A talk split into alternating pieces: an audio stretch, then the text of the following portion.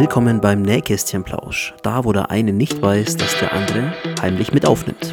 Viel Spaß beim Hören. Was für uns ganz gut ist als Fahrplan, wie wir Entscheidungen treffen und wie wir arbeiten im Podcast. Ja. Da habe ich so eine gute Stelle in dem Buch gefunden, Mann. Aber es ist auch nicht schlimm. Ähm, das hier ist, das finde ich so interessant. Das liegt eigentlich da, was der Mensch braucht, um quasi sich gut zu fühlen oder zu überleben. Wenn man das vorher liest, dann, Diese acht destruktiven Geschichten. ja, ehe wir uns der Beantwortung dieser wichtigen Frage zu wollen wir uns zunächst einmal ansehen, welches die wichtigsten, je nachdem, ablenken oder konzentrierenden, Stimulanzien des Geistes sind. So, okay.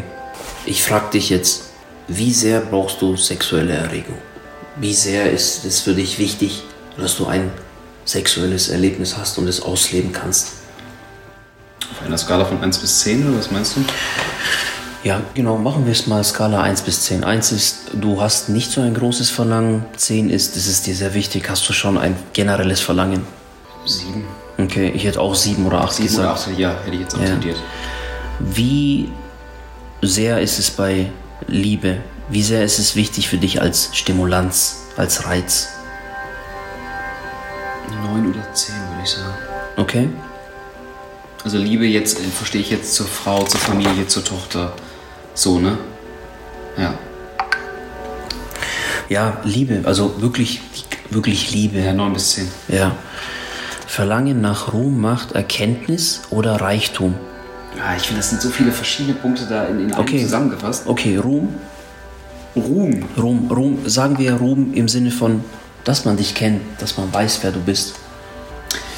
Okay, der, der Ruhm ist es tatsächlich nicht, es ist eher die Anerkennung tatsächlich. Die Anerkennung für etwas, was ich vielleicht geleistet habe.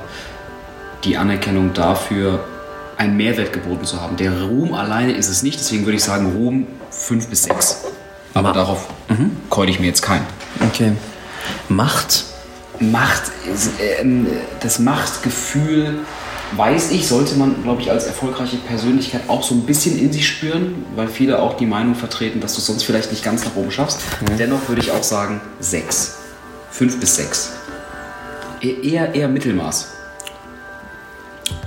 Erkenntnis. Zehn. Da hätte ich zwölf gesagt. Ja, ja. Ich weiß nicht warum, aber Erkenntnis ist, Ist eigentlich das, worum es geht im Leben. ja, Erkenntnis. irgendwie ja. Schon, ne? Hätte ich die Erkenntnis gar nicht gehabt auf vielen meiner Wege, dann wäre ich gar nicht jetzt hier. Reichtum? Ganz ehrlich, Reichtum.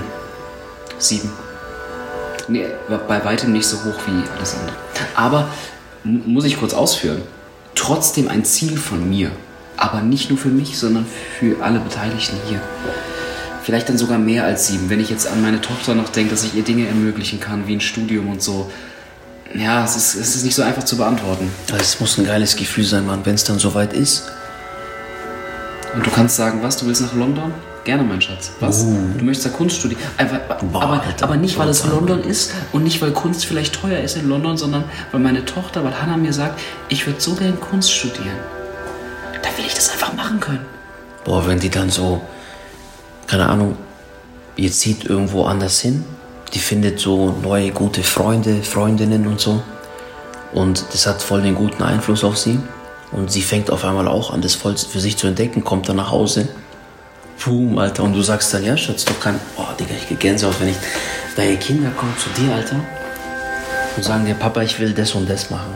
Können wir irgendwie, die kommen so voll blauäugig zu dir, die denken, kein Problem, das geht ja, das kann ja jeder machen, ne?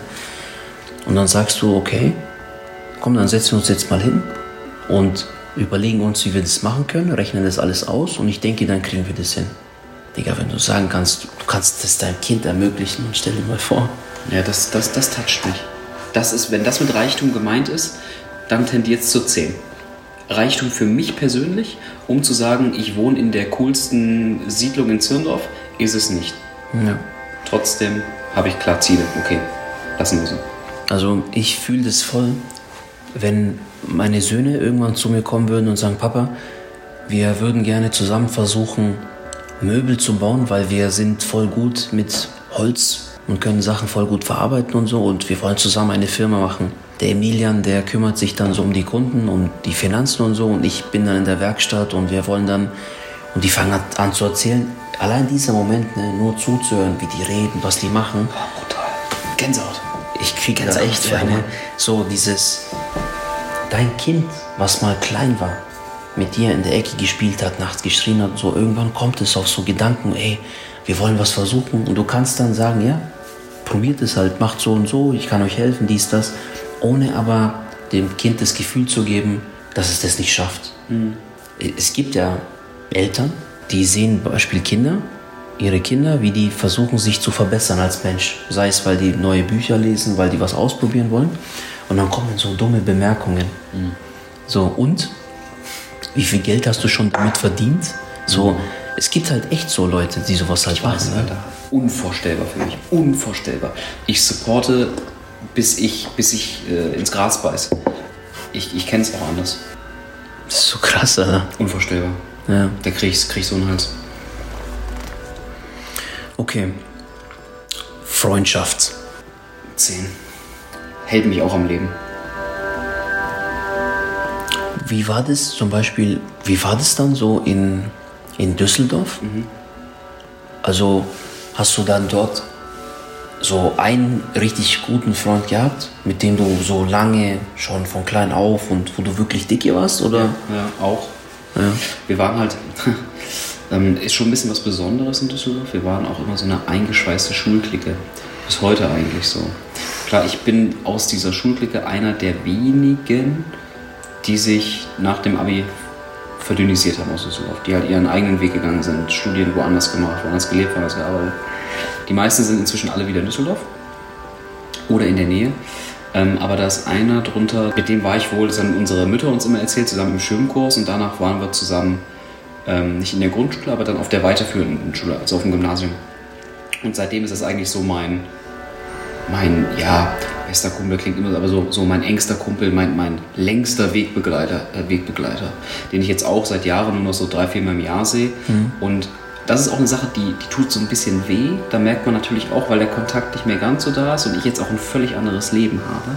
Er hat zwar auch eine Freundin seit Jahren, aber du bist halt Familienvater geworden und musst damit ja auch erstmal positiv klarkommen und vieles verändert sich, du kennst es ja. Ähm, da merke ich schon, dadurch, dass er zu Hause auch wieder deutlich mehr Austausch mit anderen hat, da ist das Verhältnis sicherlich immer noch sehr, sehr eng. Aber wenn du weißt ja, wie es ist, man sieht sich drei, vier Mal im Jahr, maximal. Man telefoniert alle zwei, drei Wochen. Ähm, da fällt schon ein bisschen was runter. Nicht an der Bindung als solches, Ja. aber ja, vielleicht einfach nur am Austausch. Ja. Ja, aber das ist so jemand. Ein aus, aus Düsseldorf. Und die anderen aus der Schulliga sind halt einfach Freunde. Freunde. Auch gute Freunde. Vermisst du den auch? Ich vermisse die Zeit, die wir miteinander hatten, in der die, die Leben von ihm und von mir noch, noch so anders waren, gleichgesinnter. Wir haben uns dann immer auch in unseren verschiedenen Studienstätten, er hat in Aachen studiert, ich in Osnabrück und dann in Ingolstadt, Eichstätt ähm, besucht und, und, und ach, wir sind gerne damals zusammen feiern gegangen, äh, sind auch gerne zusammen shoppen gegangen mal so. Also wir haben viele Interessen miteinander gehabt, ähm, folgen dem gleichen Fußballverein und waren häufig im Stadion. Also ja, aber ich vermisse auch einfach so ein bisschen die Zeit. Manchmal schwelge ich so in schönen Erinnerungen. Ähm, und es wäre auf jeden Fall cool, wenn er hier in der, in der Nähe leben würde, weil dann wäre der Austausch wieder deutlich mehr, man könnte sich mehr erzählen. Ähm, das ist das, was ich glaube ich letztlich gemeint habe. Ich weiß nicht, doch, wir, wir müssen darüber gesprochen haben, dass ähm, diese verschiedenen Umzüge von mir auch ein bisschen dazu beigetragen haben, immer wieder ein neuer Kreis, dass ich doch, das habe ich, habe ich letztlich gesagt, ähm, dass ich mich so manchmal ein bisschen müde gefühlt habe. Müde hin zu wieder neue Leute. Also das habe ich dir, genau, das habe ich gesagt, als ich am Anfang hier hingezogen bin, hat mich das manchmal sehr erschöpft. Ja. Und das war's auch schon mit dem Nähkästchenplausch für heute. Abonniere unseren Podcast auf Spotify und auf Apple Podcasts und folge uns auf Instagram und auf TikTok. Näheres dazu in den Show Notes. Und bis bald.